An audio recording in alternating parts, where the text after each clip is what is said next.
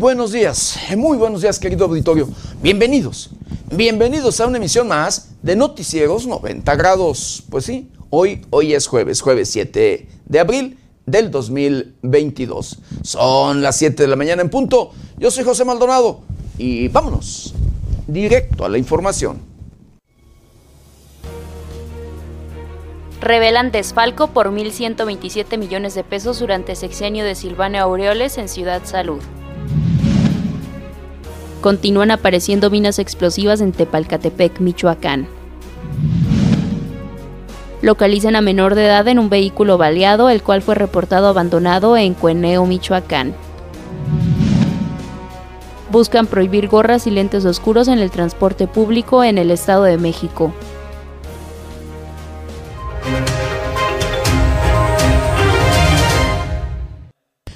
Bienvenidos, bienvenidos a una emisión más de Noticieros 90 grados. Pues sí, hoy, hoy es jueves, jueves 7 de abril del 2022. Siete días de este, el cuarto mes de este año difícil, de este año complicado, de este año preocupante. Difícil, complicado y preocupante en todos, pero en todos los sentidos. Llámesele en temas financieros, en temas sociales, en temas eh, luego allí de educación, que hemos visto, híjole, mucho problema en temas de educación, por supuesto en temas sanitarios, en temas de salud con esta pandemia, que incluso la propia Organización Mundial de la Salud ha dado a conocer nuevas variantes. Cuatro, tres, cuatro nuevas variantes, querido, querido auditorio.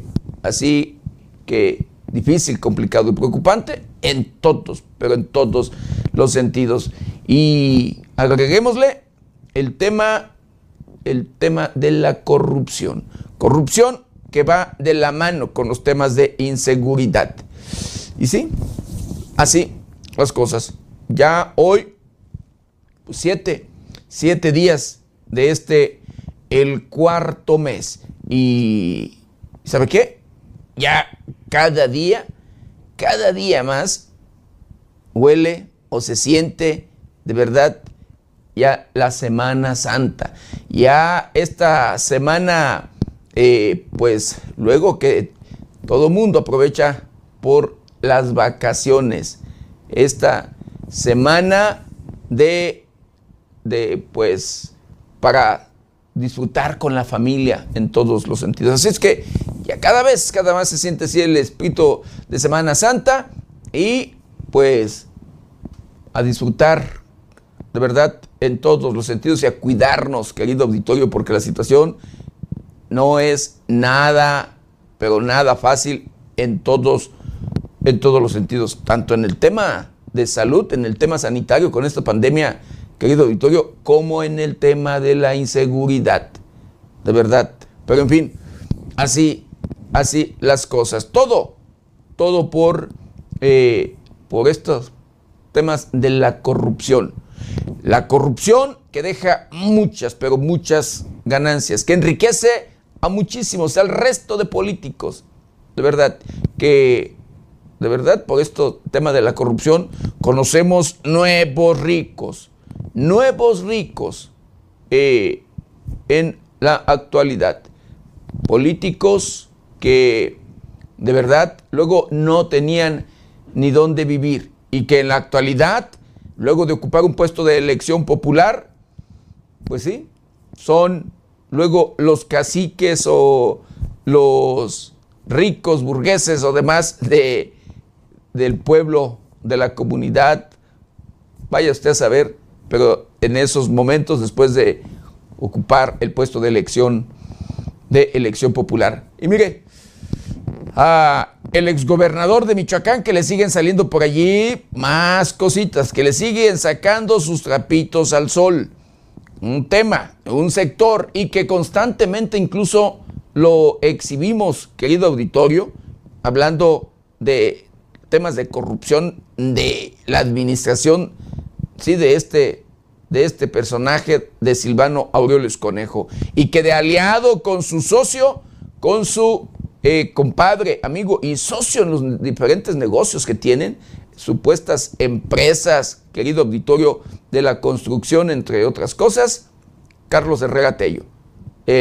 a quien quiso dejarle la estafeta, a quien quiso hacerlo gobernador cuando incluso de acuerdo a el propio, eh, valga sector del PRD, a los propios integrantes, miembros del PRD, no le tocaba, no le correspondía la candidatura a la gubernatura a Carlos Herrera Tello. Así como usted lo escucha, no era un político muy, eh, digamos, que se mereciera esa candidatura, pero porque Silvano dijo, vamos a cuidar nuestros intereses, a cuidar de lo nuestro, vamos a dejar que gobierne el aliado, el socio, con quien desviaron miles y miles de millones de pesos. Pues resulta que en el sector salud, entre Carlos Herrera Tello y el propio titular del Ejecutivo, Silvano Aureoles Conejo, desviaron, se llevaron, justificaron, híjole, miles de millones de pesos. Hasta ahorita, por allí, eh, una investigación de una periodista, sí, de una periodista que le mando un saludo muy fraternal.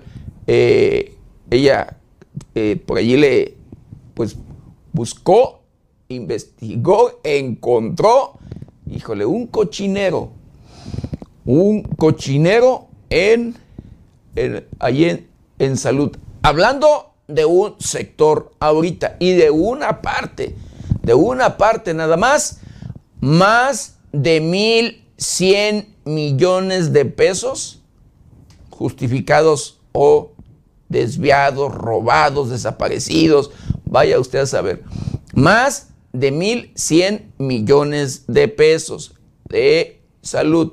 Y esto nada más para el tema de construcción, como usted escucha, para el tema de obra, de obra, querido, querido auditorio, que aunque ni siquiera tenían experiencia en hacer eh, este tipo de obras, hospitales, temas de salud, obras de salud, no sabían ni cómo, pero por allí así se aventaron para desviar y quedarse con los recursos. Como usted, como usted lo escucha, querido, querido auditorio. Eh, y pues esto, le vuelvo a repetir, nada más del sector salud, más de 1.100 millones de pesos.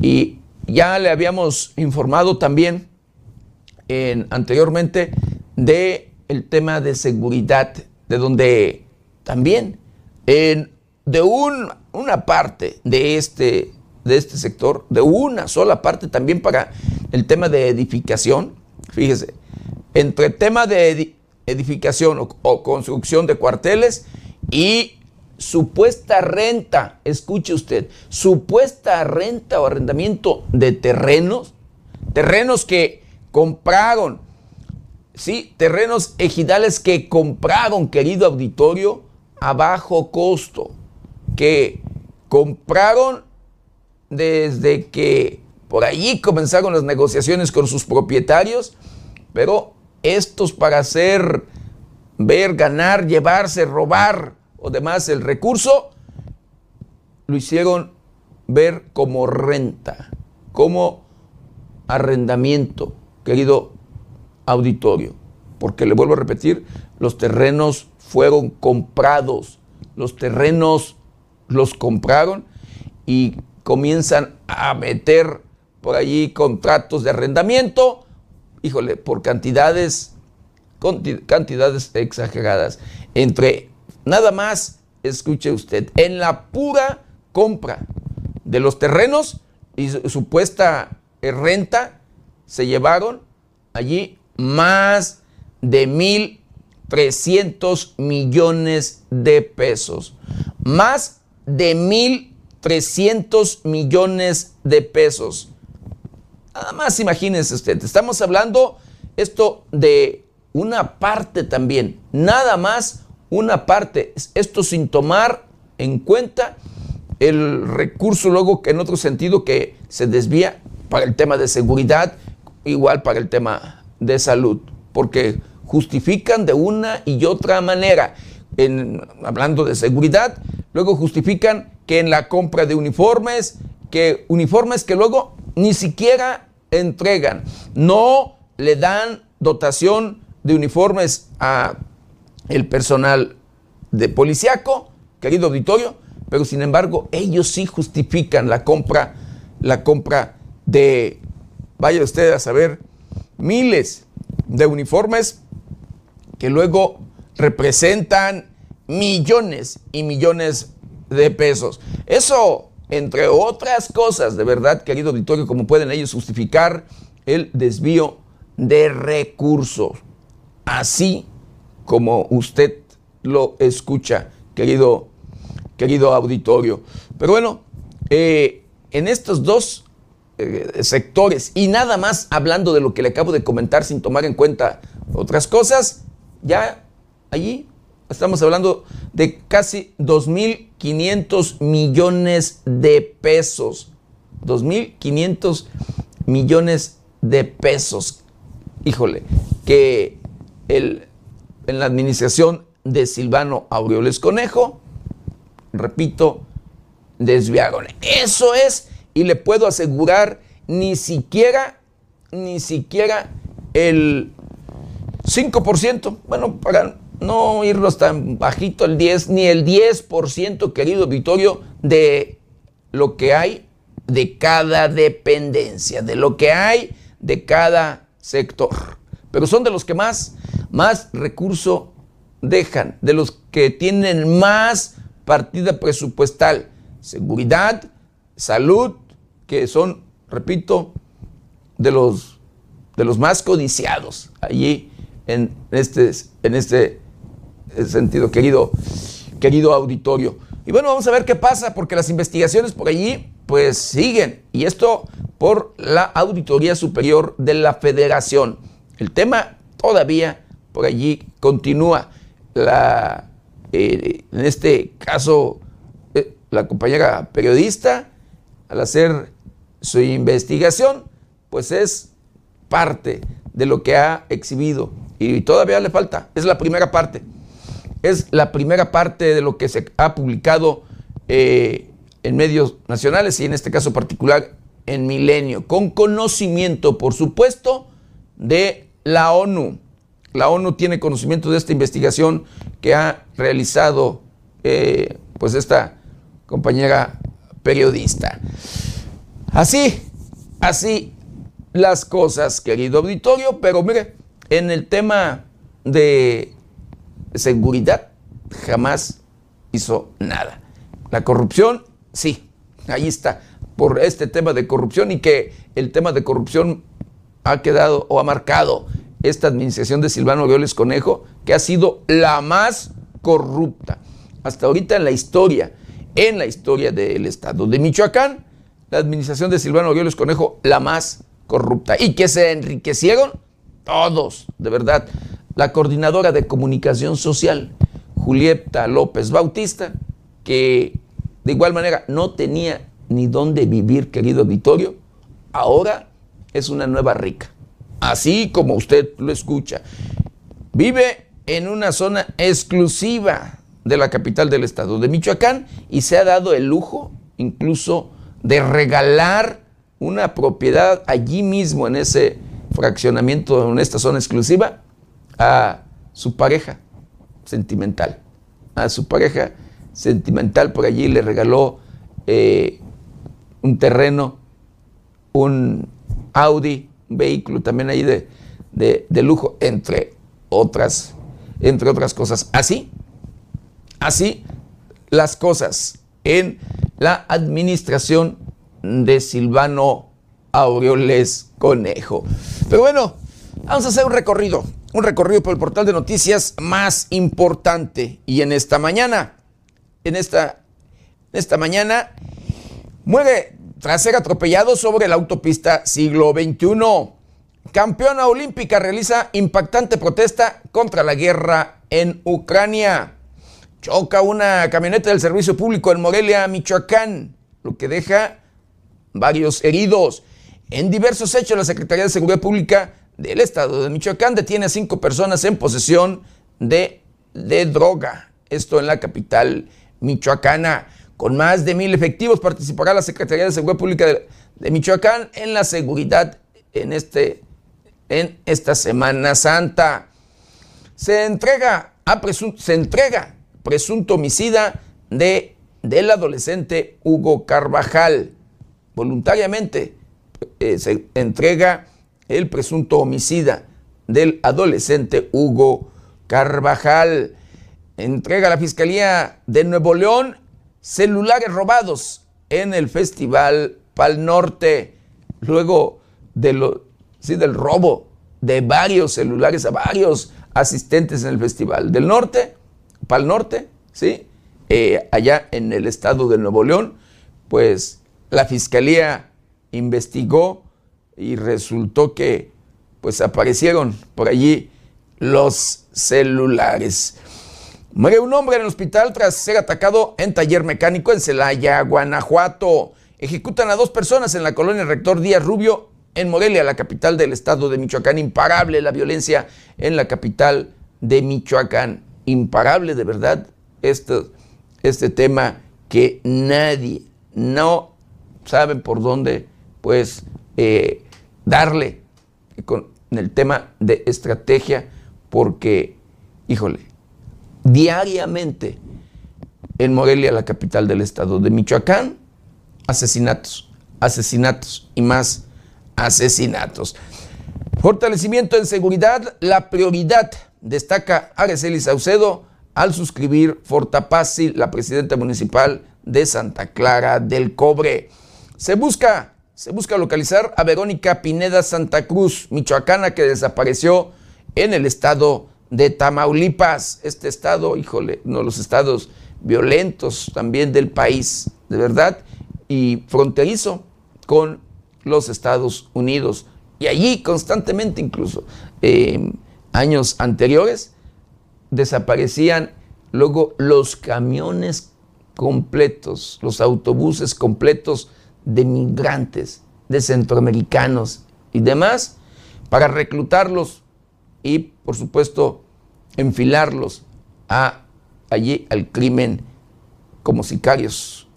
Lamentablemente, así como usted lo escucha. Y policías, policías de, allá de Cualcomán, Michoacán, en la región de Tierra Caliente, este municipio en conflicto por los grupos criminales, denuncian allí que le, cobro de cuotas, ¿sí? Por, porque, para pagarles la nómina, su quincena, para pagarles su quincena, eh, les quitan, les cobran una cuota, porque le voy a decir, en los diferentes lugares o regiones, municipios eh, del estado de Michoacán, la Secretaría de Seguridad Pública paga su nómina a través del propio de la Secretaría de Finanzas. Y esta, a su vez, la Secretaría de Finanzas lo hace a través de las, eh, en este caso, de los eh, módulos receptores o, receptoras de rentas, como luego se le conocen, ¿sí? A través de ellos. Eh, ellos cobran impuestos de una y otra y tienen ingresos, tienen recursos. Y cada quincena ellos se encargan de pagar, de pagarle el sueldo, el salario a los elementos policíacos, eh, pues que se encuentran comisionados por esas regiones, pero les cobran una cuota, les cobran un, un, sí, un dinero para poderles pagar su sueldo. Pues esto es denunciado, denunciado por los propios elementos policíacos porque les han cobrado o les cobran hasta 500 pesos cuando luego reciben alguna prestación, aguinaldo o X o lo que sea, hasta 500 pesos. Imagínese, imagínese usted trabajar para pagar. No, hombre, así las cosas. Ejecutan a balazos a dos masculinos en Avenida Solidaridad de Irapuato, Guanajuato. Pues estas, estas y otras noticias las encuentra en el portal de noticias 90grados.com .mx. ¿Y ahora qué le parece? Lo invito a que me acompañe a ver juntos un día como hoy.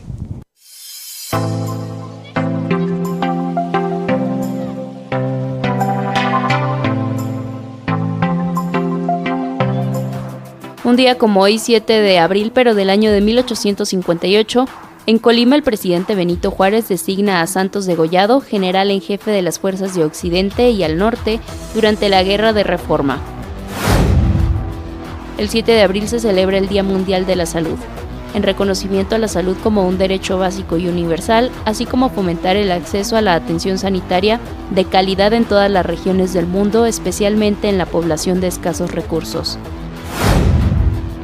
El 7 de abril del año 1994 comienza uno de los mayores crímenes de lesa humanidad que haya en las últimas décadas, y donde perdieron la vida 800.000 personas y todo motivado a conflictos étnicos. Tal hecho ocurrió unos días después de que fuera derribado un avión donde viajaban los presidentes de Ruanda y Burundi. Este cruel y sangriento escenario duró 100 días en los cuales hombres, mujeres y niños fueron ejecutados brutalmente en las manos de las Fuerzas Armadas, civiles y autoridades importantes como gobernantes y dirigentes de esa nación.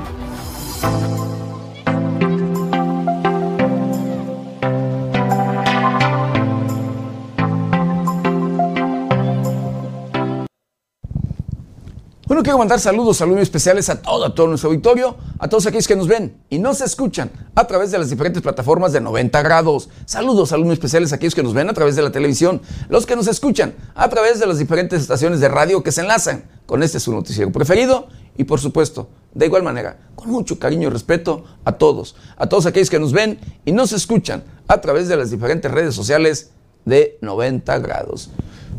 Eh, un saludo muy, muy especial a todos los conacionales que nos ven y nos escuchan después de las fronteras de nuestro país.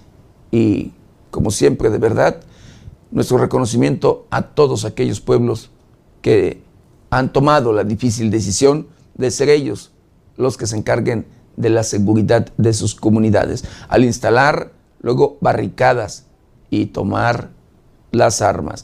Pero me refiero a los habitantes natos, que de allí, nativos del lugar y que sí toman las armas por esa causa, eh, por ese problema, de verdad. Y no me refiero a aquellos que se hacen pasar como habitantes de bien, los grupos criminales que luego también tienen o llevan a cabo esta estrategia de instalar barricadas y hacerse pasar como autodefensas. De verdad, y nuestra solidaridad, por supuesto, para todos aquellos habitantes de aquellos pueblos que han vivido sometidos, han vivido y viven sometidos bajo el yugo de los grupos criminales, los grupos delincuenciales. Triste, lamentablemente, luego son víctimas, víctimas constantes o diarios de las extorsiones, de los secuestros y también, por supuesto, de los asesinatos. Este último delito para sembrar el miedo y terror y poder llevar a cabo sin ningún problema, pues su cometido. Así, así como usted lo escucha. Saludos, saludos a todo, a todo nuestro auditorio. Y ya de lleno, de lleno con la información, pues bueno, escuche usted. Le comentaba en el intro que la Organización Mundial de la Salud, híjole, pues reporta, detectan por allí otros casos más otros tres o nuevas variantes de esta eh, COVID o de esta variante Omicron, de esta variante del COVID, de este enemigo mundial, querido auditorio, Omicron XC, XD y XF. El pasado 19 de enero se detectó por primera vez la nueva variante XC en Reino Unido. Esta nueva variante se trata de una combinación entre las variantes BA1 y BA2, que de acuerdo con los primeros informes se propaga un 10% más rápido que la BA2. Desde el 19 de enero y hasta el cierre del pasado 22 de marzo, las autoridades sanitarias de Reino Unido han detectado un total de 763 casos, esto ocasionando que se dé un repunte de contagios de COVID-19 en el país. La subvariante XC de Omicron se ha presentado en su mayoría en el sur y sureste de Inglaterra, así como algunos casos en Londres. La Organización Mundial de la Salud ha declarado que existen otras dos variantes, conocidas como XD y XF, las cuales son combinaciones entre las variantes Delta y Omicron. Cabe recordar que hace unos días autoridades sanitarias de China informaron que se logró detectar una nueva subvariante nunca antes vista, que viene de la mutación de la BA2 de Omicron, Con información de la redacción, para 90 grados, Jorge Tejeda.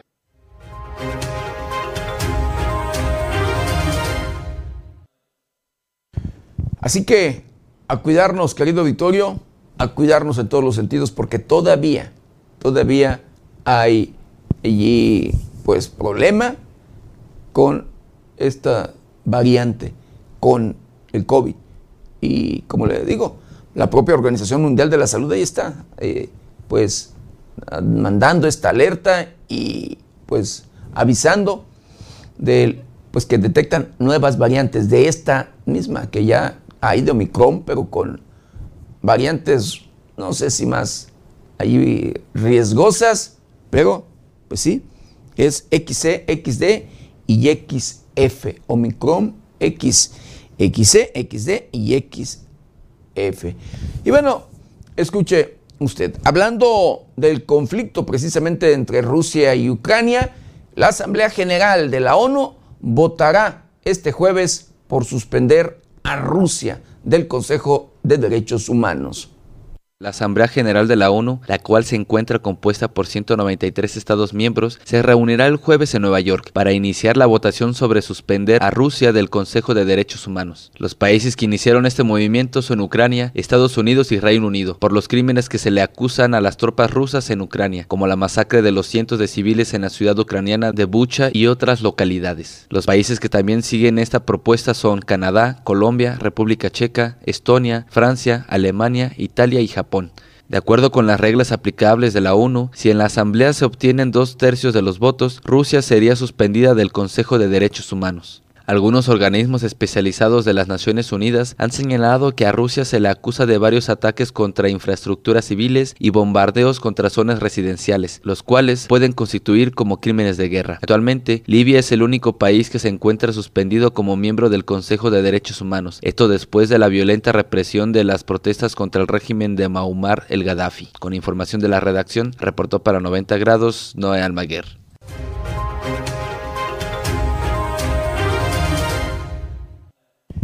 Y hablando de la ONU, precisamente México, nuestro país, exige ante la ONU el cese inmediato de la guerra entre Rusia y Ucrania. Durante la reunión del Consejo de Seguridad de la Organización de las Naciones Unidas, Juan Ramón de la Fuente, representante de México, exigió el cese inmediato de la guerra de Rusia en Ucrania. Cuando el embajador mexicano reclamó el cese inmediato de las hostilidades y ataques en contra de Ucrania, además señaló que es urgente la llegada de asistencia humanitaria de forma expedita, segura e irrestricta en Ucrania. México condenó energéticamente las atrocidades que reflejan las imágenes de Bucha y otras ciudades que han circulado en los últimos días, ya que el pasado fin de semana se difundieron fotografías de cuerpos de civiles en las calles de Bucha con notorias señales de violencia y tortura, mismas que han conmocionado al mundo entero, aunque Rusia niega que haya cometido tales actos y acusa que las imágenes son un montaje. Recordemos que hoy se cumplen 41 días de su inicio oficial y en este tiempo ha provocado que más de 4 millones de ucranianos huyeran del país. El representante de México afirmó que llegó el momento de que la ONU actúe como garante de las decisiones de la Corte Internacional de Justicia y exigió la suspensión inmediata a las operaciones militares en territorio de Ucrania. Con información de la redacción, para 90 grados, Jorge Tejeda.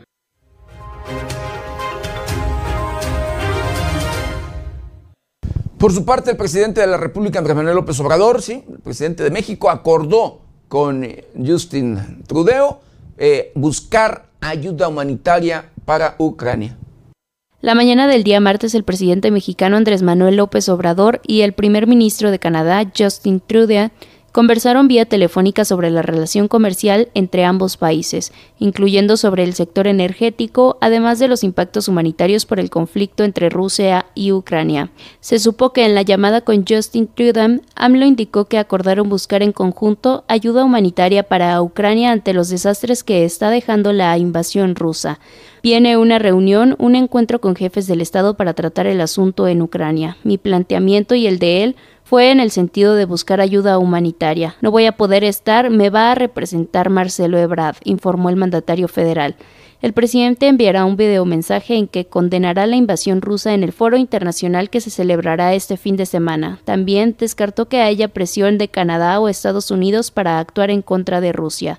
Por otro lado, Trudeau informó por medio de un comunicado al gobierno canadiense dio a conocer que AMLO y Trudeau tomaron nota del progreso bilateral que se logró tras la cumbre de líderes de América del Norte, el cual se realizó en noviembre del 2021. Con información de la redacción para 90 grados, Jade Hernández.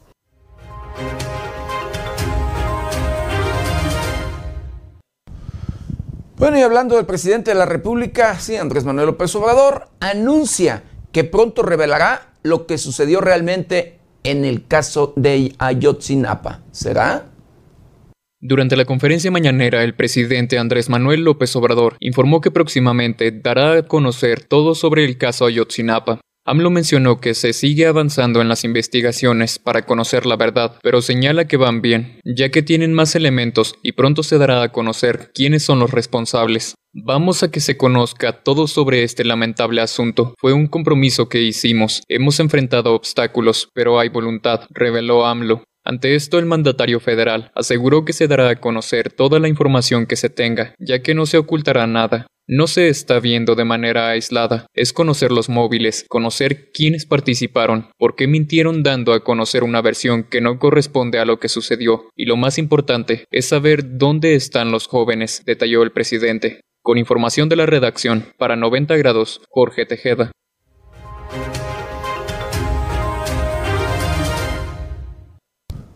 Pues vamos a ver, vamos a esperar a ver si no vuelven a darle a tole con el dedo a el pueblo y por supuesto a, seguir engañando a los propios padres de pues los 43 estudiantes de Yotzinapa.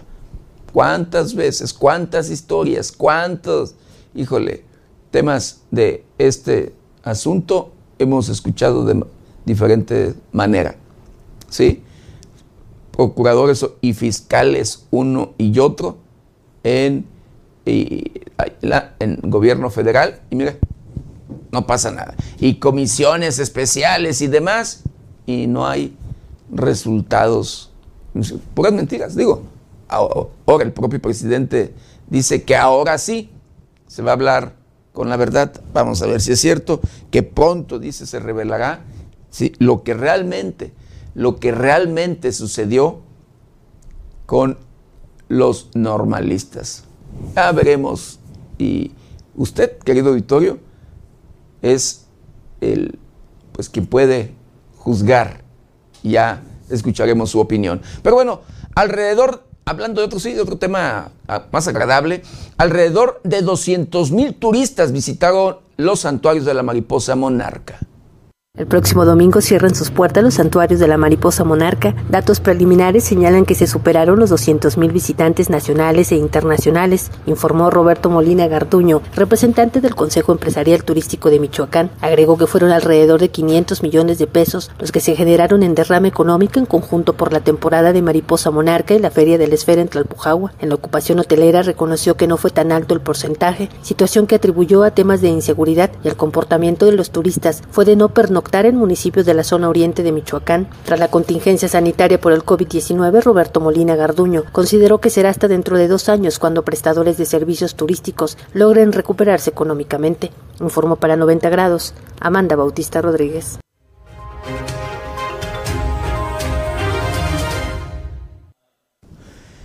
Y bueno, querido Victorio, le comentaba en el intro que pues detectan luego de una investigación y exhiben, por supuesto, pues desfalco, desvío, robo o demás de recursos en la administración de Silvano Aureoles Conejo, por supuesto en el sector salud.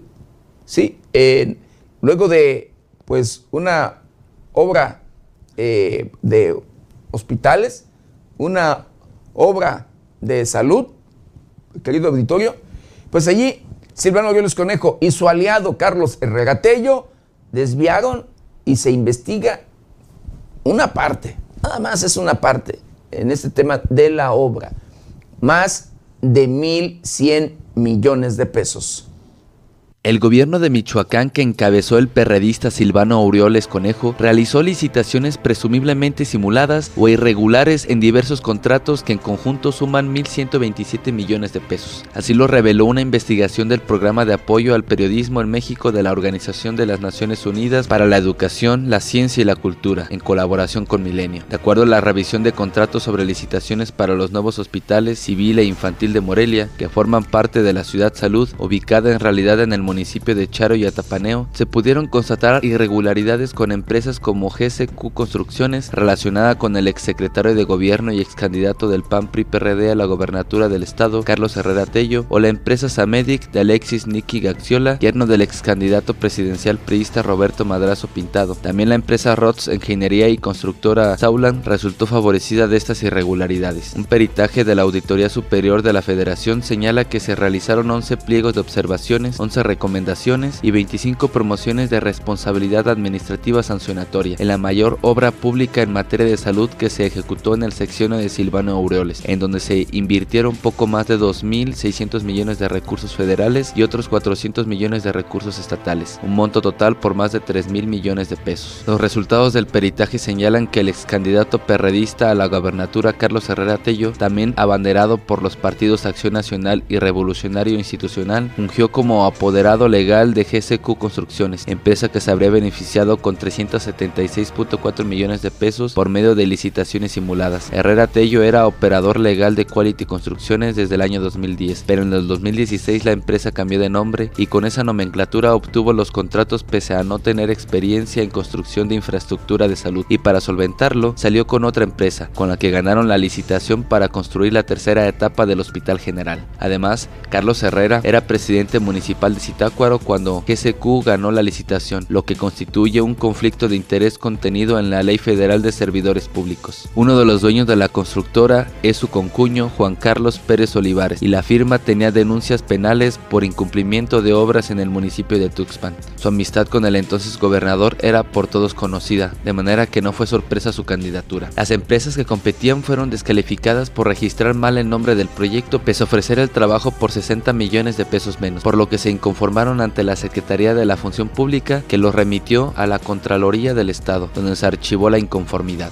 GSQ tuvo otro lucrativo contrato durante la administración silvanista. El otro fue en 2017 para la remodelación y ampliación del Centro de Convenciones y Exposiciones de Morelia por 188.2 millones de pesos. Compitió solo contra Recamp Construcciones, la misma empresa que hizo los trabajos de mejoramiento de la Casa de Gobierno en 2020. De acuerdo a constructores locales, estos favoritismos hicieron que muchas empresas constructoras del estado quebraran por la falta de flujo de recursos estatales que se acaparaban algunas cuantas empresas ligadas al gobierno estatal perredista. Rods Ingeniería y Constructora Saulan obtuvo un contrato por 430.2 millones de pesos en una licitación en donde competía contra la constructora Erlot y Asociados, ambas propiedad de los mismos dueños, Manuel Leonardo, Luis Erwin y Luz Eugenia Rodríguez Torres. Se trata del único contrato ganado por esas empresas en Michoacán, donde les aprobaron además 10 convenios por un monto de 160.1 millones de pesos adicionales, lo que suma un total de 590.3 millones de pesos. Por si fuera poco, le otorgaron un año y medio más de tiempo para entregar la obra, sin sanción alguna de por medio por el retraso en detrimento de la salud de las y los michoacanos. Pero los presuntos desfalcos no se limitaron a las licitaciones a modo. La ACF encontró en sus investigaciones múltiples irregularidades en estos dos hospitales, pagos por obras no ejecutadas, convenios no justificados, intereses bancarios no reportados, entre otras anomalías, que sumaron 751.6 millones de pesos en observaciones. Por otra parte, la suma de contratos y convenios de ambos hospitales dan un total de 1.842 millones de pesos para el Hospital General y 1.349 millones de pesos en el infantil. La diferencia entre ambos fue de 492.7 millones de pesos, cuando el primero fue construido para 250 camas y el segundo solo para 100. Con información de la redacción, reportó para 90 grados Noé Almaguer.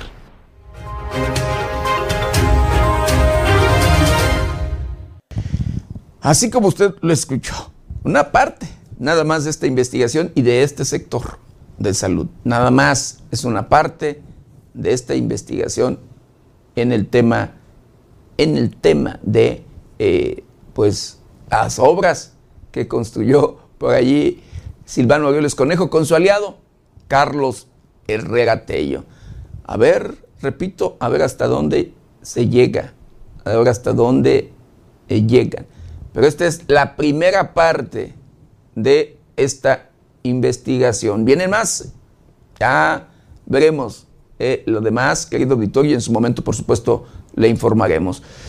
Y bueno, vecinos de Acaraí, de la salida, esto es vecinos de un fraccionamiento, el fraccionamiento Changari, intentan quitar a normalistas que mantienen bloqueo en, esa vialidad, porque pues les afecta en todos, en todos los sentidos. Los habitantes de esa zona, pues cansados de estos, de, las, de los bloqueos, allí han comenzado también a hacer lo suyo para tratar de mantener libre las vialidades. Tenemos horas aquí esperando, de verdad. Mira, yo creo que no. No entienden, pues están viendo lo que están causando, ¿qué entiendes? ¿Qué no estás viendo que está sucediendo el paso? Ambulancias. La tarde del miércoles, Hartos de la situación, habitantes de las colonias aledañas a la salida Pátzcuaro, en la ciudad de Morelia, se organizaron para intentar retirar a los estudiantes normalistas que al momento mantenían bloqueada la circulación a la altura de Shangari. Alrededor del mediodía comenzaron a convocarse los vecinos y con apoyo de conductores de camiones de carga, se acercaron a los jóvenes e intentaron hacer presión para liberar la vialidad.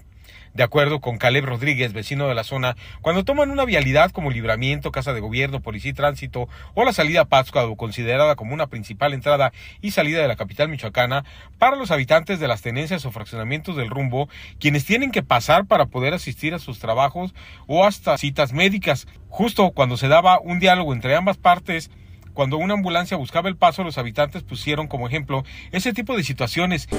Pero ¿por dónde pasaría la ambulancia ahorita? Dime. Ve, ahorita por dónde pasaría la ambulancia. Y si fuera tu papá, tu hermano, imagínate. Tu Mira, primo. ahí está la ambulancia parada. Pero, pero imagínate que es debido a muerte. Sí está canijo lo de ustedes, la verdad, pero... ¿Por, por qué no, ¿Por qué no haces algo ahorita de momento? Dale chance de que pase la ambulancia. Miren, miren, ahí está la ambulancia esperando. Denle chance a la ambulancia que pase. La ambulancia ya se está dando la vuelta. Ahí se ve la ambulancia y ya se está dando la vuelta porque no hay manera de que pase.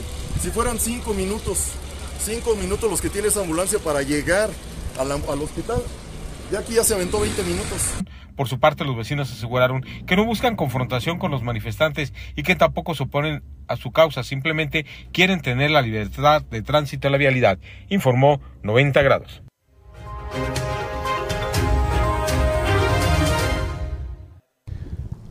Sí, se cansan, se cansan los habitantes de tanta manifestación, de tantos bloqueos y que luego en muchas de las ocasiones, querido auditorio, pues a veces de verdad pues es por algo pues que pues no tienen que pagar eh, los propios los propios habitantes y en muchas de estas ocasiones pues injustificadas, de verdad, créame. Pero bueno, así, así las cosas. Por lo mientras, el gobernador del estado de Michoacán, Alfredo Ramírez Bedoya, pide a alcaldes que manden, sí, al carajo a constructora a su nombre. El gobernador de Michoacán, Alfredo Ramírez Bedoya, hizo un llamado a los presidentes municipales del estado para que manden al carajo a las empresas constructoras que se identifiquen como de su propiedad, pues aseguró que él no tiene ni tendrá empresas de este giro. a quien les recomiende empresa constructora. El gobernador Ramírez Bedoya no tiene empresa constructora, ni la va a tener, ¿sí? Para que no los engañen a los presidentes y a las presidentes. Mándenlos a volar, ¿sí?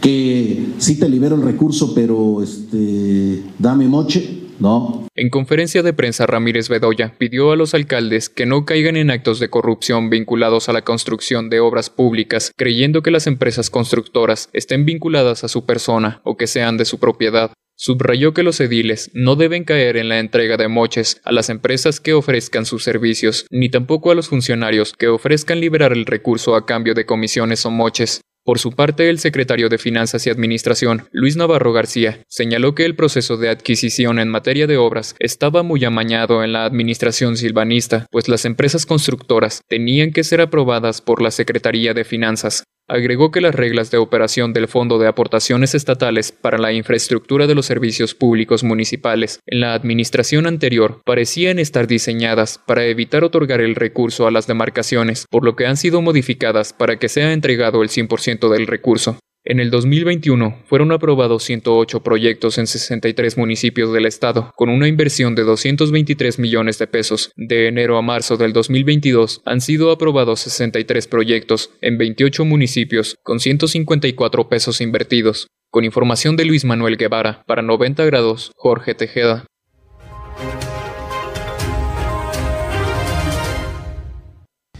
Y el propio gobernador de la entidad niega presionar a los alcaldes a participar en la revocación de mandato. El gobernador de Michoacán, Alfredo Ramírez Bedoya, negó que haya presión de su parte hacia los alcaldes del estado para que participen en la consulta de revocación de mandato, a realizarse el próximo domingo. Ellos tienen que decir eso y otras, eso y otras cosas más. Es normal la observación. Nosotros estamos recorriendo los municipios, yo personalmente me reúno con los presidentes municipales y los cabildos, pero para ver cuestiones de gobierno, ver temas del Fortapaz, del FAISPUM, de proyectos estratégicos, de tener una mejor comunicación con los presidentes y las presidentas municipales. El dirigente estatal del Partido de la Revolución Democrática, Octavio Ocampo Córdoba, aseguró que el secretario de Gobierno, Carlos Torres Piña, les ha solicitado movilizar ciudadanos para participar en la consulta.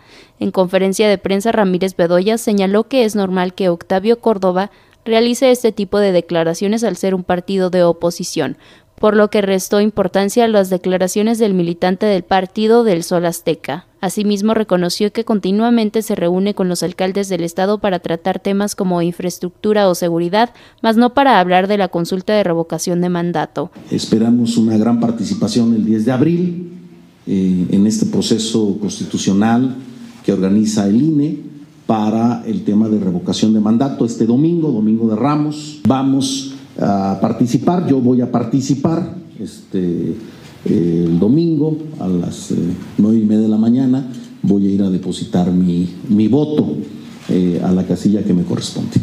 Con información de Luis Manuel Guevara para 90 grados, Jade Hernández.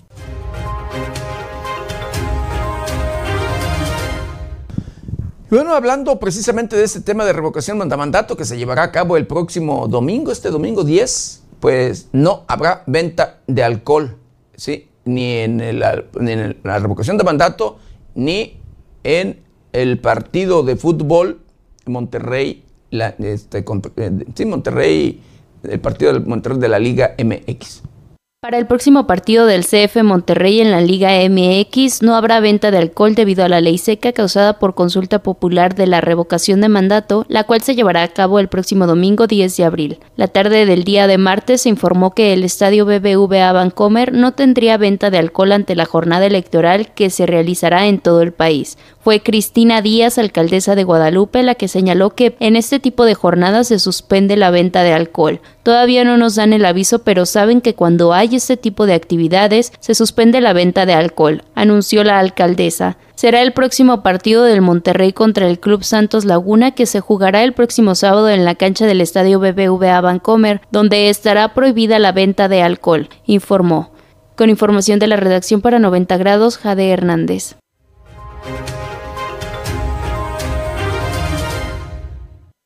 y donde mm, sí, no se prohibirá la venta de alcohol, querido auditorio, es en la capital del estado de Michoacán, Morelia.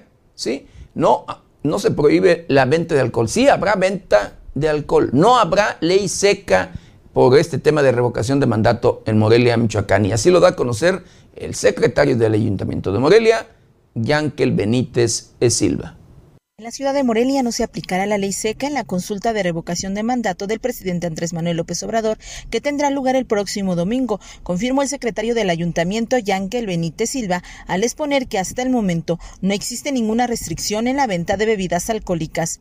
Si bien refirió que el artículo 300 de la Ley de Procedimientos Electorales se establece el mandato sobre la ley seca en temporada de votaciones, en el caso de la consulta es una facultad que toca al ayuntamiento y hasta el momento no se ha determinado otra situación. Por esta razón, expendios de alcohol y bares estarán funcionando normalmente en la capital del estado sin que existan restricciones, en tanto dijo se mantienen atentos a las instrucciones que giren tanto de los órganos electorales y del gobierno estatal. Sobre el apoyo que se realizará para mantener el orden en las casillas, dijo que la Comisión de Seguridad Municipal está trabajando en un operativo especial, que es lo que se ha solicitado hasta el momento. De acuerdo con la ley electoral para asegurar el orden y garantizar el desarrollo de la jornada electoral, pero en este caso, que es de consulta, los cuerpos de seguridad pública de la Federación de los Estados y de los municipios, o en su caso las Fuerzas Armadas, deben prestar el auxilio que les requieran los órganos del instituto, organismos públicos locales y los presidentes de las mesas directivas de casilla en el ámbito de sus respectivas competencias. El día de la elección y el presidente, las autoridades competentes, de acuerdo a la normatividad que existe en cada entidad federativa, podrán establecer medidas para limitar el horario de servicio de los establecimientos en los que se sirvan bebidas embriagantes. Para 90 grados América Juárez Navarro.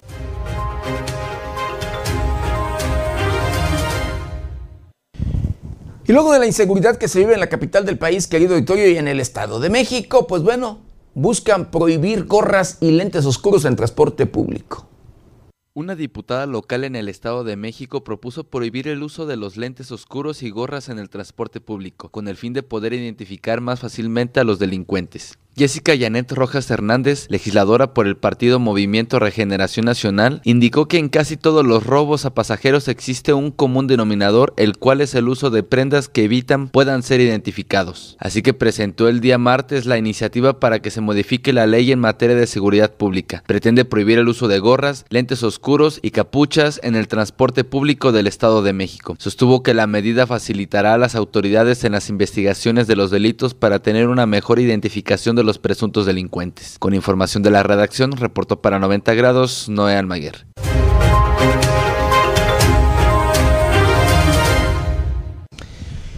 Y bueno, hablando de este tema migratorio, querido Vittorio, localizan a 70 migrantes escondidos en pozo de agua y cuarto de máquinas de un hotel. Fue por medio de un comunicado donde el Instituto Nacional del Migrante informó que localizaron a 70 personas migrantes extranjeras escondidas en un pozo de agua y en el cuarto de máquinas de un hotel ubicado en la colonia Cuauhtémoc de la ciudad capital del estado de Oaxaca.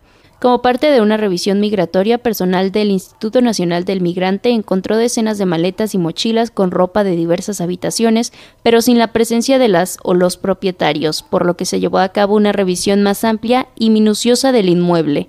Transcurriendo algunos minutos se escucharon susurros que llevaron a la ubicación de 27 hombres y 25 mujeres originarios de Cuba, 12 hombres y mujeres provenientes de Nicaragua y un hombre de Venezuela, además de dos mujeres adultas y un menor de edad de nacionalidad cubana en el núcleo familiar. Con apoyo de la Policía Estatal se puso a disposición de la Fiscalía General de la República a una persona mexicana por el posible delito de tráfico ilegal de personas. Con información de la redacción para 90 grados, Jade Hernández.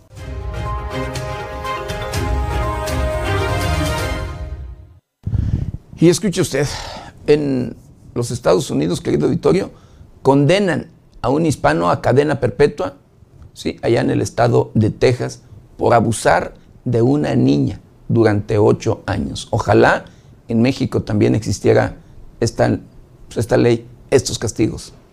Un hombre fue sentenciado a cadena perpetua luego de declararse culpable de reiterados abusos sexuales cometidos contra una menor desde que ésta tenía cinco años, hasta el momento en el que fue descubierto en el acto por la madre de la pequeña, cuando ya era una adolescente de 13 años. El sujeto de 41 años, de nombre Iván Alejandro Robles, fue retenido a punta de pistola por la madre de la menor. Luego de sorprenderlo abusando de su hija, llamó al 911 para decirles que le iba a disparar por lo que había hecho. Durante la investigación, la adolescente narró desgarradores episodios de los abusos que sufrió durante ocho años, hasta aquel 5 de enero del 2019, cuando su madre la liberó de su agresor, quien traicionó la confianza que le había brindado su familia. La menor llegó a pensar en el suicidio, con tal de liberarse, el encargado de emitir la sentencia fue el juez Cristian Becerra, perteneciente a la Corte del Distrito número 434, el cual desestimó la petición de la defensa de imponerle solo 25 años, dado que no tenía antecedentes penales. La asistente fiscal del Distrito del Condado de Fort Bend, Jessica Ramos, pidió a la Corte una pena de cadena perpetua para el sujeto de ascendencia hispana, quien fue señalado de impedirle tener una niñez normal a la víctima.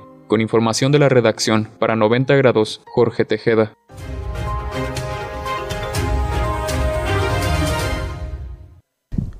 Un día en el estado de Sonora, querido Victorio, asesinan a un abogado, ligado a los Salazar, operadores del Chapo Guzmán.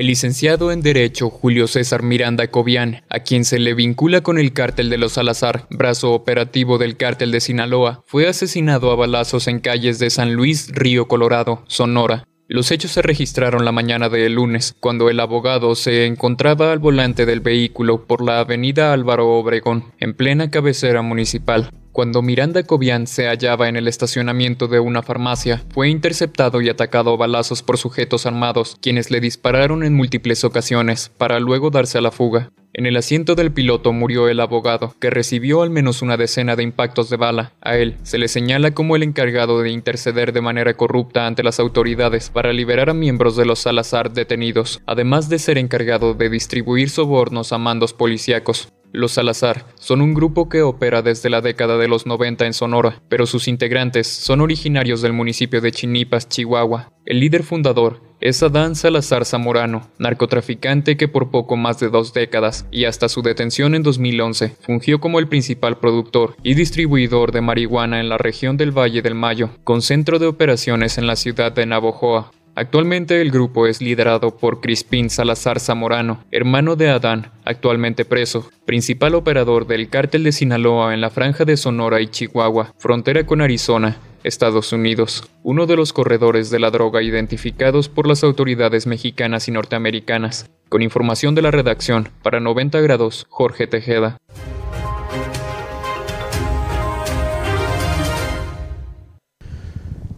Una de las prácticas delictivas de los grupos delincuenciales, querido auditorio, se los hemos informado, es la utilización de explosivos a través de drones, pero también a través de las minas, estas minas explosivas.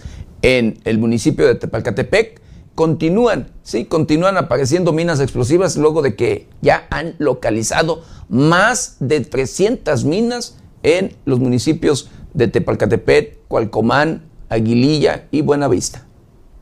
Como resultado de una acción operativa desplegada desde la base de operaciones interinstitucional, elementos de la Secretaría de Seguridad Pública y de la Defensa Nacional, así como de la Guardia Nacional, localizaron en el municipio de Tepalcatepec un artefacto explosivo.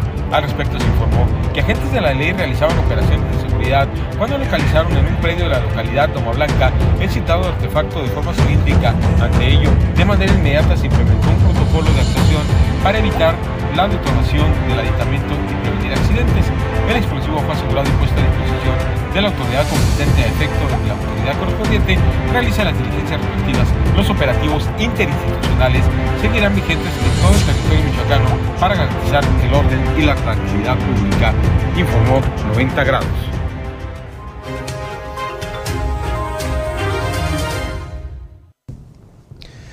¿Y sabe qué, querido Victorio?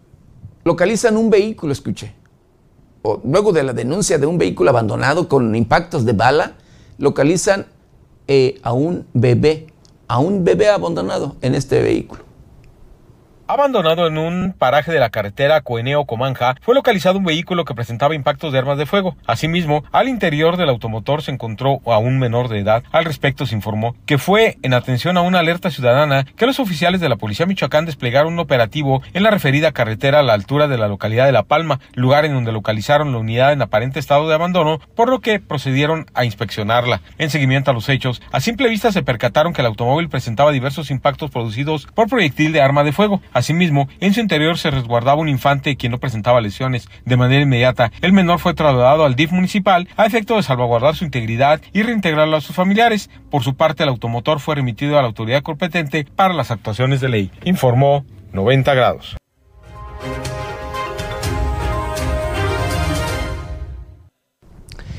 Y en Uruapan, sí, la capital mundial del aguacate, como luego se le conoce, querido Victorio, atacan una base de taxis. Una base de taxis fue objeto de un ataque armado, resultando herida una mujer que trabajaba en el sitio. Los hechos tuvieron lugar durante la noche en la colonia El Jazmín, donde se encontraban trabajadores del volante y del sitio de taxis denominado Taxitel AC. Hasta dicho sitio se trasladaron civiles armados, quienes sin motivo aparente abrieron fuego contra el lugar y sus trabajadores, para luego darse a la fuga. Como resultado del ataque, cayó herida una mujer, radiooperadora del sitio, quien fue auxiliada por paramédicos que se trasladaron al lugar. Policías se encargaron de acordonar la zona, trasladándose peritos de la Fiscalía Regional para realizar las diligencias correspondientes. Hasta el momento se desconoce el motivo del ataque y el paradero de los responsables. Con información de la redacción, para 90 grados, Jorge Tejeda.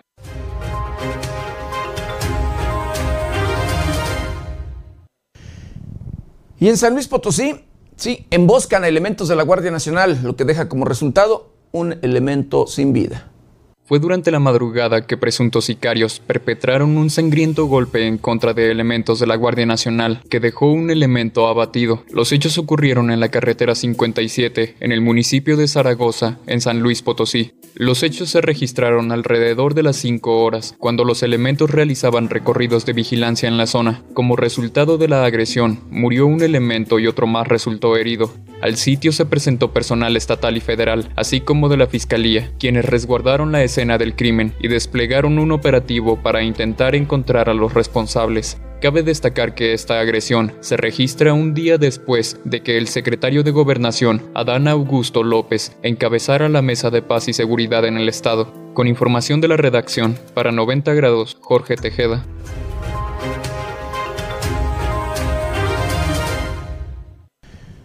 Bueno, quiero mandar saludos, saludos especiales a Sergio Cortés Eslava, a Joaquín Talavera, eh, Sergio Gómez, a Omar Ruiz Bravo. Agradezco el comentario con mucho cariño y respeto de Salvador Rodríguez. Saludos, buen día, Pepe Maldonado y equipo.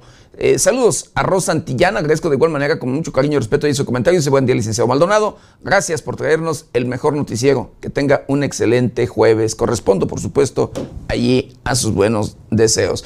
Y de igual manera mando saludos muy especiales a Juan GR y agradezco, agradezco con mucho cariño y respeto su comentario. Dice nuevos ricos y nuevos pobres. Híjole, pues más bien nuevos ricos y los pobres más todavía, cada día más, más pobres. Pero bueno, híjole, así las cosas.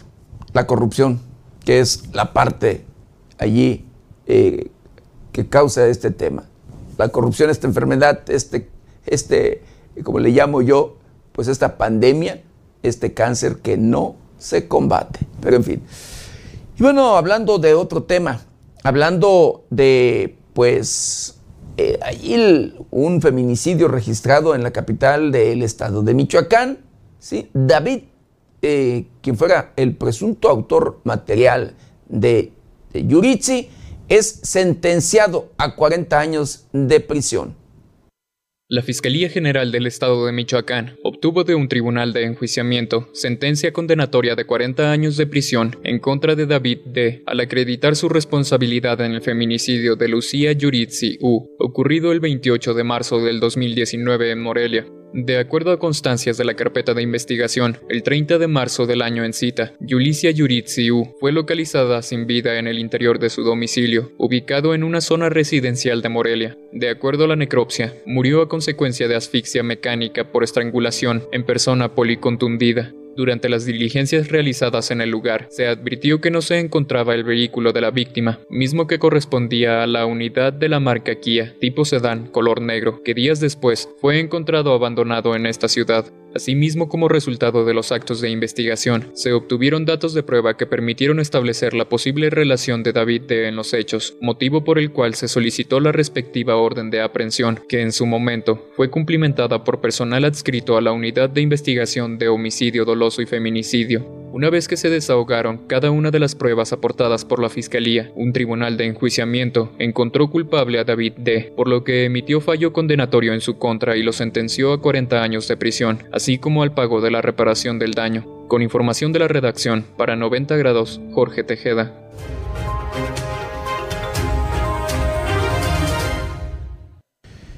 Y bueno, para que no nos sorprendan los cambios climáticos, querido Vittorio, Acompáñame a conocer el pronóstico del tiempo para las próximas horas.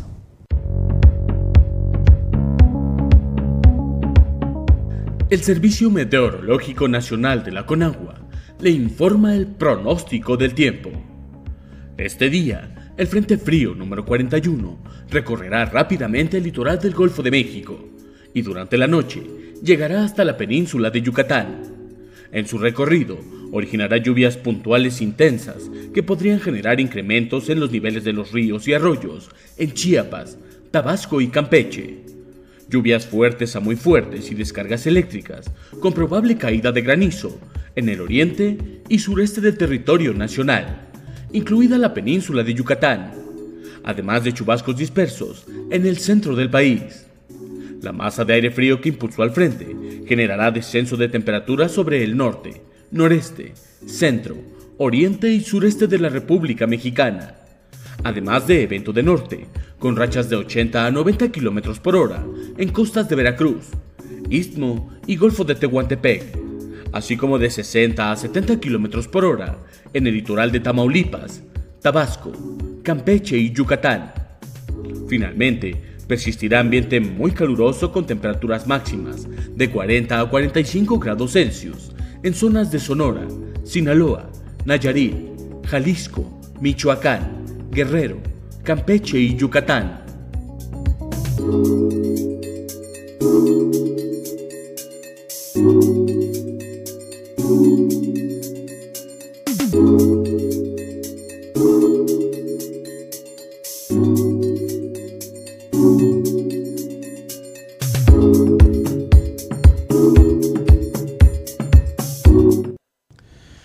Pues hemos llegado, hemos llegado al final de una emisión más de Noticieros 90 grados. No sin antes quiero agradecerle de verdad infinitamente el que nos haya acompañado en este su noticiero preferido. De igual manera, agradecerle el que nos ayude a compartirlo para llegar a todos los rincones del planeta. Yo lo espero mañana, mañana ya viernes, de 7 a 8 de la mañana y nuestro querido compañero Luis Manuel Guevara en sustitución de Berenice Suárez de 8 a 9 de la noche. Recuerde, Lávese las manos constantemente con agua y jabón. Utilice gel antibacterial, cubrebocas, careta de ser posible. Guarde su distancia, cuídese y cuide a los suyos. Que tenga un excelente jueves. Yo soy José Maldonado. ¿Está usted bien informado?